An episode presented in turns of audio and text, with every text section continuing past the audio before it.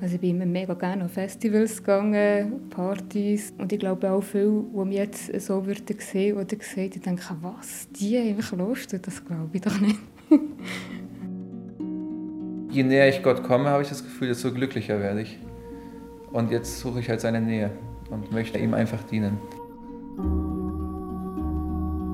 Das Ziel ist schon, dass man, wenn der Tag kommt, auf sein Leben auch zurückschauen kann und damit einfach einen Frieden hat und für sich sagen kann, ich habe was Wertvolles getan, auch was über mein Leben hinaus Wert hat.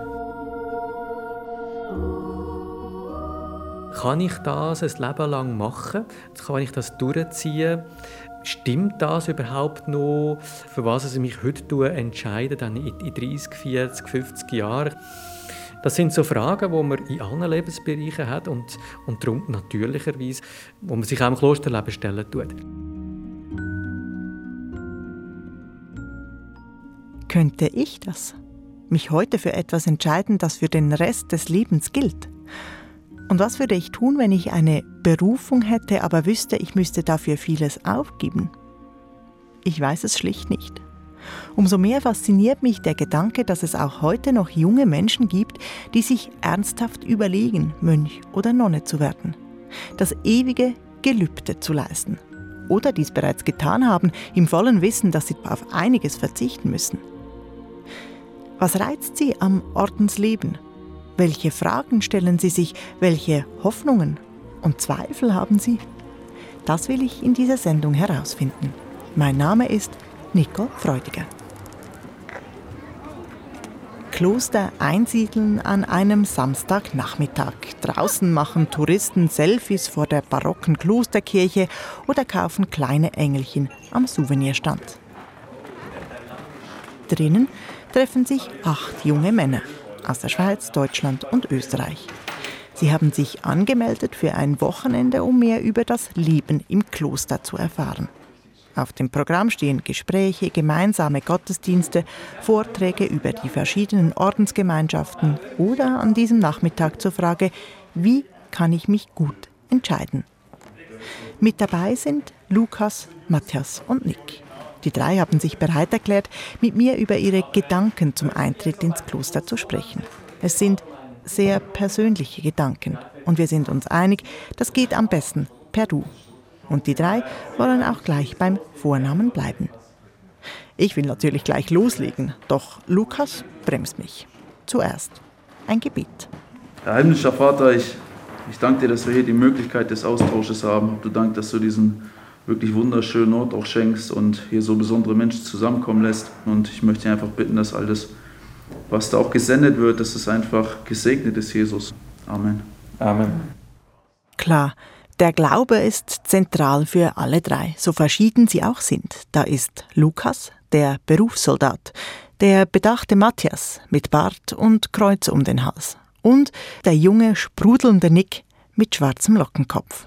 Ich bin so super glücklich und ich habe immer Energie und ich lerne so tolle Leute kennen und immer wenn ich nicht weiter weiß, dann ich bete einfach zu Gott und oft kommt die Antwort auch so kurz danach. Also ich bete einfach, ich weiß da nicht weiter, kannst du mir da bitte weiterhelfen? Und am nächsten Tag lerne ich einfach wen kennen, der mir diese Frage beantwortet. Und ja, einfach Vertrauen und Vollgas geben. Vertrauen und Vollgas geben, das ist nicht selbstverständlich. Nick hat mit seinen 21 Jahren schon viel durchgemacht, ist zwischenzeitlich in einem Heim für Problemkinder aufgewachsen. Der Glaube war von Anfang an da und im Heim wurde er halt viel stärker. Herr Gott war mein Gott und mein bester Freund, mein einziger Gesprächspartner. Und ja, er hat mir zugehört, also ich habe es gespürt und hat mir halt daraus geholfen. Gott wirke direkt in seinem Leben, davon ist Nick überzeugt. Der Glaube hat mir so viel gegeben, also ich bin jetzt erst 21, aber ich habe, ich weiß nicht, ich habe so viel Wunder erlebt, einfach durch Gott. Und ich bin einfach offen dafür und möchte noch mehr, einfach eine stärkere Verbindung zu Gott haben und noch mehr kennenlernen. Und deswegen äh, sehe ich das auch als Möglichkeit, vielleicht ins Kloster zu gehen und deswegen bin ich jetzt hier und möchte es einfach kennenlernen. Hier will heißen im Benediktinerkloster einsiedeln. Und man hört vielleicht, Nick ist erst auf der Suche. Ob das Kloster oder ein Orden der richtige Ort für ihn ist, das versucht er gerade herauszufinden. Auch Berufssoldat Lukas erhofft sich von diesem Wochenende in Einsiedeln mehr Klarheit. Der Orden ist ja nur ein Ort. Also es gibt da verschiedene Möglichkeiten, die man gehen kann, aber da ist für mich schon die Frage, soll ich voll und ganz in ein geistliches Amt eintreten und das, was ich bisher gemacht habe, ist da was, was dafür spricht, das eher an den Nagel zu hängen und voll und ganz mich einer anderen Tätigkeit hinzugeben, wo Christus mich haben möchte. Was will Gott? Was will Jesus Christus mit mir? Diese Frage scheint für die jungen Männer enorm wichtig. Sie alle fühlen sich berufen, möchten ihr Leben in den Dienst Gottes stellen, sind aber noch nicht sicher wie. Matthias scheint auf dem Weg zur Antwort am weitesten. Für mich ist wichtig im Hinblick auf Einheit mit Gott, diese Einheit so gut es geht jetzt schon auf Erden auch zu leben, in der Nachfolge Jesu Christi, eben auch Gott zu suchen auf dem Weg durchs Leben und vielleicht auch Gott die eine oder andere Seele auch zuzuführen, auch anderen auf dem Weg, auf der Suche nach Gott zu helfen. Matthias, derzeit noch Konstrukteur in der Metallindustrie, möchte sein Leben ganz Gott widmen. Das steht für ihn fest. Ob als Ordensmann oder Pfarrer in einer Gemeinde, weiß er noch nicht. Doch der Orden hat für ihn einen entscheidenden Vorteil. Weil für mich Gemeinschaft sehr wichtig ist, die mir trägt, weil allein, glaube ich, schaffe ich es nicht. Allein schaffe ich es nicht. Schon in den ersten Minuten mit Nick, Matthias und Lukas wird klar, die drei Jungs sind sich sehr bewusst, wie weitreichend die Entscheidung ist, in ein Kloster oder einen Orden einzutreten. Und sie machen sich diese Entscheidung nicht leicht. Berufssoldat Lukas macht sich vor allem Gedanken um die Familie. Ja, also bei mir spielt das schon auch so eine gewisse Sorge mit, was ist mit meinen Eltern und auch mit meinen jüngeren Geschwistern, wenn ich da eingeschränkt bin mit meiner Bewegungsfreiheit und auch keine Art und Weise selber auch mein Geld erwirtschafte oder irgendwo verdiene. Ja? Und da eine Form der Abhängigkeit auch einfach habe. Und mich und alle, die mir echt wichtig sind, wirklich so in die, in die Hände Gottes ergebe und mich davon eigentlich distanziere und ihm wirklich anvertraue. Das ist schon eine Herausforderung, ja. ja. Lukas ist sich auch noch nicht sicher, ob er auf Ehe und eigene Familie verzichten möchte. Und hier ist es. Das Zölibat. Ein Leben ohne eigene Familie, ohne Sex. Ich dachte eigentlich, es würde bei den Zweifeln und Fragen viel früher auftauchen. Immerhin spreche ich hier mit jungen Männern in ihren Zwanzigern und Dreißigern. Also will ich es genauer wissen. Wie geht ihr damit um, dass man auch also einerseits auf Sex verzichtet, aber es ist ja nicht nur das, es ist ja auch äh, die Partnerschaft, die nicht in Frage kommt. Ähm, gibt es Fragen, kann ich das? Wie gehe ich mit meiner Sexualität um, wenn ich sie nicht ausleben kann? Es kommen die ganz intimen Fragen, ihr merkt das. Was fragt ihr, was überlegt ihr euch da? Ich habe natürlich immer vorgehabt, eine Familie zu gründen und habe dann eben eine Beziehung gehabt mit einem Mädchen und währenddessen ist mir dann klar geworden, dass das nicht mein Weg ist. Dass ich mein Leben jetzt nicht so sehr an einer Person oder einer Familie ausrichten kann. Also da hast du gar keine Zweifel mehr? Seit drei Jahren zumindest nicht. aber, aber da bin ich mir eigentlich ziemlich sicher. Ich fühle mich auch wohl mit dem Gedanken. So ist es eben bei mir. Bei einem anderen ist es anders. Ja. Ja, also ich glaube nicht, dass das in irgendeiner Form auch schlimm ist, wenn das erstmal eine große Herausforderung auch ist. Ich kenne auch viele Geistliche, die nach wie vor einfach sagen, also da kommen immer wieder auch Wünsche auf. Ich glaube nur, in unserer Gesellschaft, das ist so ein sehr negatives Framing einfach vom Zölibat, ja. Und es ist ja aber auch so, wenn ich den Bund der Ehe eingehe, dann ist es ein Jahr für eine Frau und auch für ganz, ganz viele Frauen, ja, die man dann im weiteren Verlauf auch kennenlernt und vielleicht auch Sympathien entstehen, aber auch ein ganz klares Nein. Ja. Und ähnlich ist es ja, so sehe ich das zumindest, auch wenn ich nicht, noch nicht der, die, mich für dieses Leben entschieden habe, aber es ist ja beim Zölibat ja genauso. Ich gebe Christus mein volles Ja und sage dadurch aber zur Ehe und zu jeder Frau damit auch ein Nein. Also auch die Ehe kann einfach eine, eine große Herausforderung sein. Aber dort kannst du deine Sexualität ausleben und im Kloster könntest du das nicht mehr. Ja, das ist schon richtig. Die Frage wäre jetzt nur, wer da wirklich in eine Gewissensforschung reingegangen ist und wirklich da auch den Frieden und Segen Gottes wirklich hat für diesen Weg. Der erfährt etwas anderes. Ich finde es total spannend, was ihr sagt. Sonst redet man gar nicht so drüber, sonst sagt man das einfach nur so. Wie geht es dir damit? ähm, ja, da habe ich mir noch nicht so viele Gedanken drüber gemacht, weil ich finde, dass es nicht das Wichtigste ist. Nick ist also noch mit anderen Fragen beschäftigt. Der 21-Jährige, gerade zwischen Abi und Studium, möchte in seinem Leben wirklich etwas bewirken und fragt sich, ob er das als Ordensmann tun könnte. Früher wollte ich halt auch immer das große Geld machen und alles und dann habe ich halt auf Manager hochgeschaut und wenn ich jetzt selbst in dieser Position bin, dann da gucken ja so viele junge Leute hoch und wenn man zivil erfolgreich ist, kann man viel mehr junge Leute erreichen und einen positiven Einfluss haben vielleicht als jetzt als Mönch vielleicht, wo man halt nicht so cool ist und ja, es, ja, ich überlege noch. Ich muss mir viele Fragen stellen, die ich heute auch aufgeschrieben habe jetzt im Unterricht was sind meine Fähigkeiten und wo kann ich die am besten einsetzen für Gott auch. Und würde er überhaupt passen in ein Kloster? Ob ich noch zu energiegeladen bin und zu motiviert und hibbelig, das frage ich mich. Zu hibbelig, das dürfte beim ruhigen Matthias kein Problem sein. Aber auch er, der sich eigentlich schon für ein Leben im Orden oder als Priester entschieden hat, hat manchmal Zweifel mache ich vielleicht irgendwo eine falsche Entscheidung, die ich eventuell bereuen würde. Bin ich geeignet für diese oder jene Position, auch vor Menschen jetzt zu reden? Kann ich das? Oder werden mir dann Aufgaben zugetragen, mit denen ich vielleicht auch überfordert werde? Ein Leben lang in diesem Orden auch zu leben, halte ich das durch?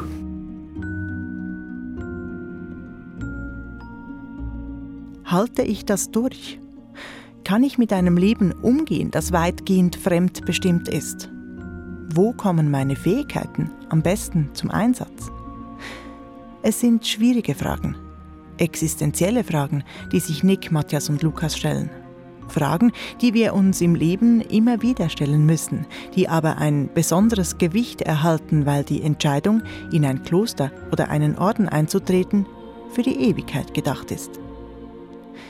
Die Fragen, die sich die jungen suchenden Männer stellen, sind ganz typisch. Das sagt Pater Thomas, Mönch im Kloster Einsiedeln.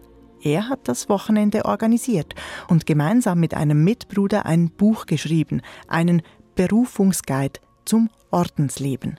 Die ersten Reaktionen sind überwältigend gewesen, sehr persönliche Rückmeldungen auch. Leute, die wir jetzt gehört haben, die jetzt tatsächlich noch so den letzten Ruck gegeben hat, die jetzt im Sommer oder im Herbst eintreten in ein Kloster. Bei uns geht es gar nicht darum, dass jetzt Leute tatsächlich ins Kloster eintreten, aber es ist schön zu hören, dass Leute aufgrund von dem äh, ihren Weg gefunden haben. Allerdings, auch wenn das hier etwas anders tönt, junge Menschen, die sich ein Leben in einem Orden vorstellen können, sind die absolute Ausnahme. In der Schweiz gibt es gemäß der Zahlen, die ich gefunden habe, aktuell fünf Novizen und drei Novizinnen. Viel zu wenig Nachwuchs, um das Bestehen der vielen Klöster hier sichern zu können. Darum gehe es ihnen mit dem Buch auch gar nicht, betont Pater Thomas. Aber natürlich hat auch er sich schon Gedanken gemacht, weshalb heute kaum jemand Nonne oder Ordensmann werden will. Ich glaube, dass es heute nicht weniger Leute gibt, die wirklich berufen sind zu einem solchen Leben. Aber ich denke, die Umstände machen es schwierig, auch für einen Betroffenen selber überhaupt herauszufinden, wohin könnte die diffuse Sehnsucht nach mehr, nach einer wahren Erfüllung führen. Zu viel Ablenkung, zu viel andere Möglichkeiten und kaum mehr Vorbilder. Das ist wahrscheinlich schon eines der grössten äh, Probleme, wo wir haben in, in der ganzen Nachwuchsfrage. Es ist im Dorf kein junger Vikar mehr, der vielleicht am Sonntagnachmittag mit den Ministranten shooten tut und wo einfach nahbar ist, wo erfahrbar ist, äh, wo, man, wo, wo sich plötzlich auch jemand stellt, ha, das wäre vielleicht auch etwas für mich und vielleicht finde ich in dem Lebensentwurf das, was ich suchen tue. Es ist wie, die Sehnsucht ist da, aber es ist wie niemand da, der einem sagt, vielleicht ist das ein Gefäß, ist das ein Weg, wo du das würdest finden, wo du suchen tust. Mit seinem Buch und mit dem Wochenende für junge suchende Männer in Einsiedeln möchte Pater Thomas hier Gegensteuer geben. Denn er findet, als religiöser Mensch gehört das dazu, sich die Frage einfach mal zu stellen, wäre diese Art von Glaubensleben etwas für mich? Für die allermeisten lautet die Antwort nein, aber sich das überhaupt mal die Frage gestellt zu haben, ich denke, das ist wichtig, so wie sich jeder, denke ich, auch soll die Frage stellen, ist Familie, Vater, Mutter etwas für mich?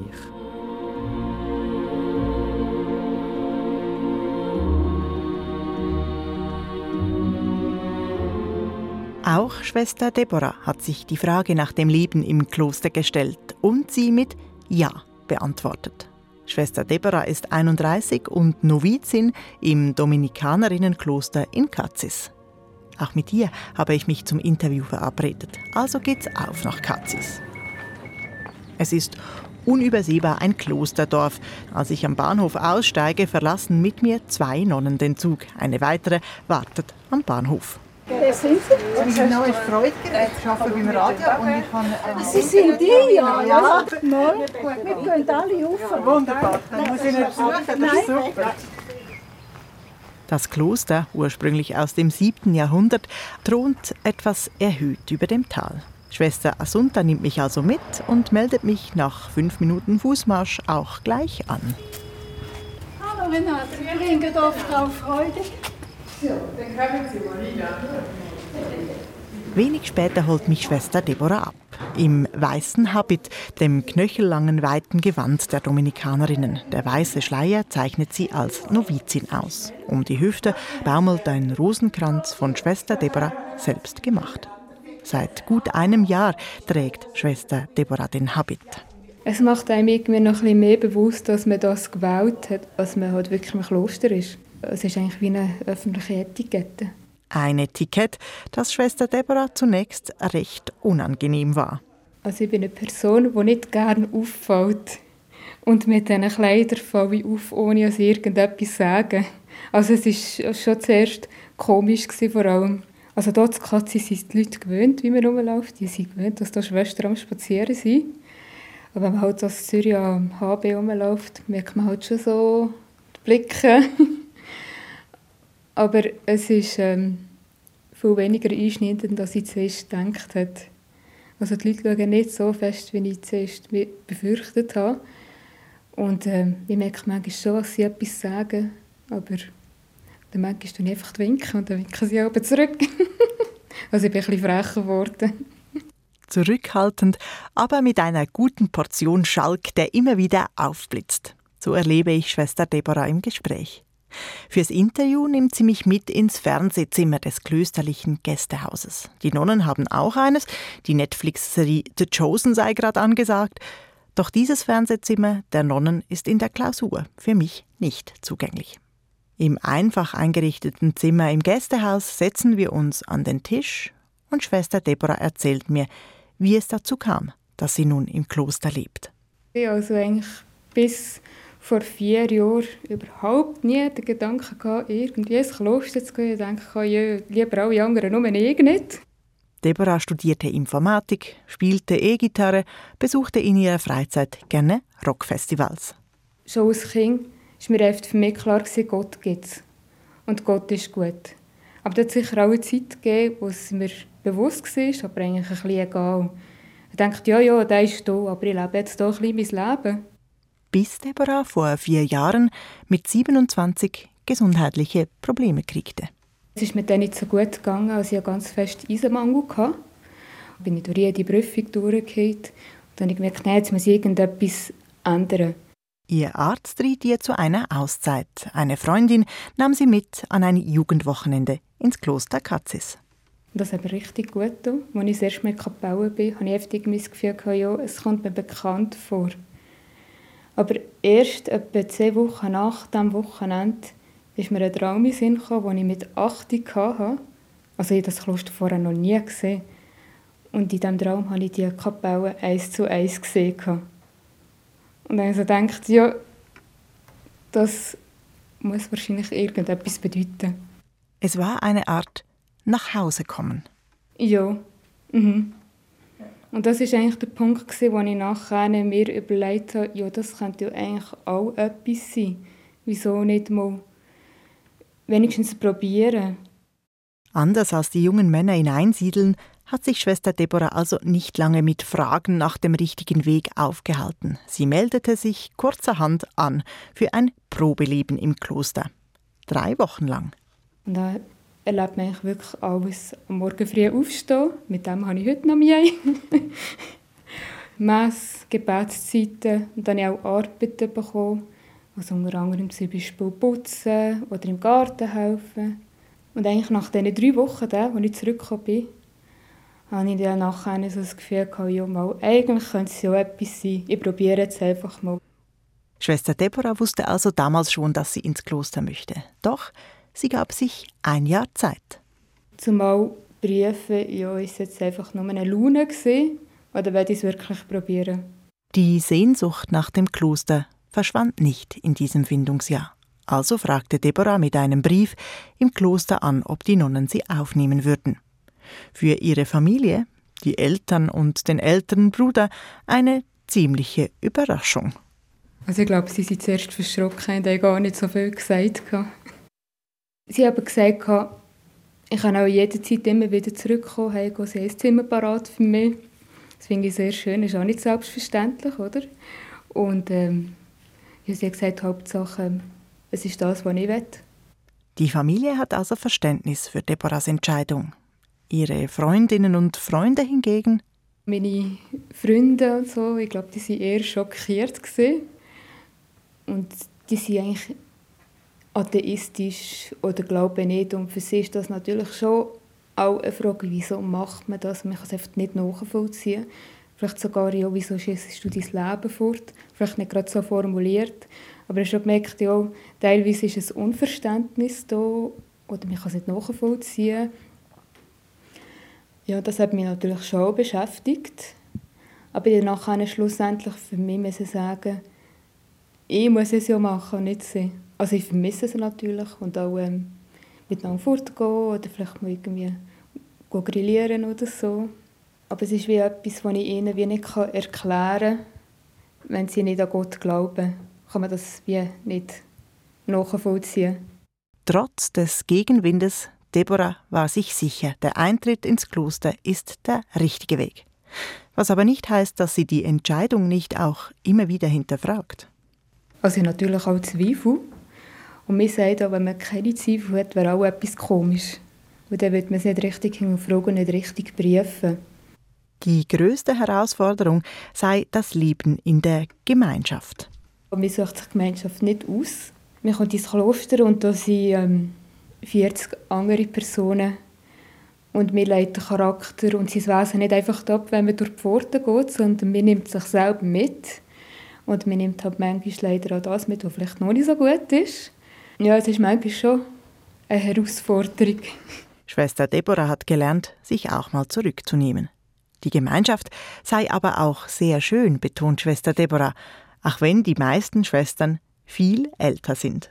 Es ist auch sehr bereichernd, wenn man aus einem Schatz von so vielen Menschen mit so viel Erfahrung auch schöpfen und eigentlich auch miteinander unterwegs sein aber das gibt Schwester Deborah offen zu, es sei auch toll, dass sie eine 27-jährige Mitnovizin habe und weitere Mitschwestern in den 40ern und 50ern. Also ich finde es sehr schön und auch wichtig. Man kann miteinander Sport machen oder äh, mit dem manchmal auch am Sonntag musizieren miteinander. Und das geht halt schon besser, wenn, wenn die Leute noch ein bisschen fit sind und mögen und so. Und vor allem auch noch hören. Und mit, mit Musik machen wird jammed mit der Elektrogitarre oder das dann doch eh nicht? Noch nicht. Noch nicht, aber ich probiere es so langsam ein, einzubringen. Wir können immer hoffen, die Hoffnung ist ja ein sehr grosses Thema bei uns im Glauben.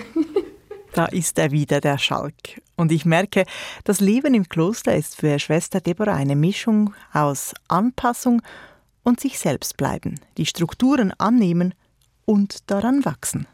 So wie ich es jetzt erlebe, es hat Vor- und Nachteil. Nachteil ist, man ist ein weniger frei. Und der Vorteil sind, man wird nicht von etwas im ganzen Besitz genommen. Und das ist eigentlich auch der Sinn von diesen Strukturen, von diesen Gebetszeiten, dass, dass man sich nicht zu fest verbisst auf etwas, sondern dass man den Kopf immer wieder frei bekommt für Gott. Zeit für Gott und Zeit für die wirklich wichtigen Fragen. Und wir haben im Tag eine Stunde Zeit für die Betrachtung. Und da bekommt man schon mehr Zeit, sich genau diese Sinnfragen zu stellen. Was mache ich hier? Wieso bin ich auf dieser Erde? Was hat mein Leben für einen Sinn? Und ich glaube, das sind Fragen, die nicht nur wir uns stellen, sondern wahrscheinlich jeder Mensch irgendeine Phase von seinem Leben. Und wir nehmen uns halt einfach da bewusst Zeit, Tag für das. Ihr Leben Gott widmen und damit auch anderen Menschen dienen. Dieser Weg stimmt für Schwester Deborah im Moment. Was aber, wenn sie es sich doch noch anders überlegen möchte? Jetzt hätte sie noch die Gelegenheit dazu. Seit der Einkleidung, also seitdem sie ihren Habit trägt, ist sie Novizin. Zwei Jahre dauert das Noviziat. Bis Noviziat fertig ist, könnte ich jeden Tag sagen, jetzt gehe ich. Es ist mir genug. Also es ist nicht einfach, du darfst nicht gehen.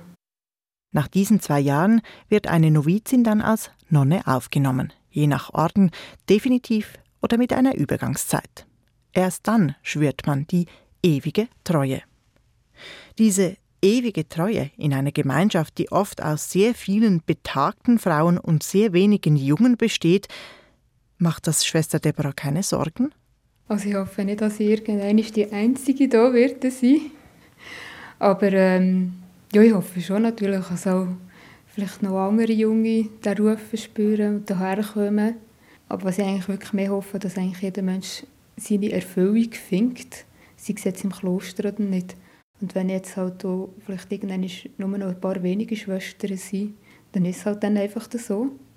Aber vielleicht gibt es auch wieder eine Blütezeit, wo ganz viele Eindrücke kommen. Und ich glaube, das lasse ich einfach offen. Wo ich, ich denke, wenn ich mir zu viele Gedanken über so etwas mache, drehe ich mich wie um etwas, das keine Relevanz hat.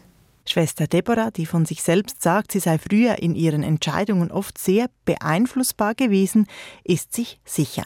Das Kloster ist der richtige Ort für sie. Sie fühlt sich hierher berufen und versucht, dieses Gefühl zu erklären. Ich glaube, dass jeder Mensch tief in sich innen eine Sehnsucht hat nach der unendlichen Liebe, nach dem Zustand, wo man einfach selber nichts mehr leisten muss, sondern einfach nur sein darf Und ich glaube, dass das Gott ist, der Zustand. Und ich glaube auch, dass man halt leider in unserem Erdenleben das vielleicht manchmal schnell erhaschen kann, aber das Gott dann nachher wieder. Man merkt, irgendetwas muss doch noch mehr da sein. Und das ist das, was wir eigentlich hier im Kloster suchen. Eigentlich die Suche nach Gott. Novizin Deborah, aber auch Lukas, Matthias und Nick haben mich beeindruckt.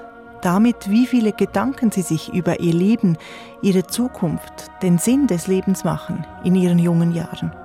Wie sehr sie mit ihrer Berufung ringen und worauf sie bereit sind zu verzichten um auf sie zu hören. Wie geht es euch? Schreibt's mir auf redaktion.religion.srf.ch.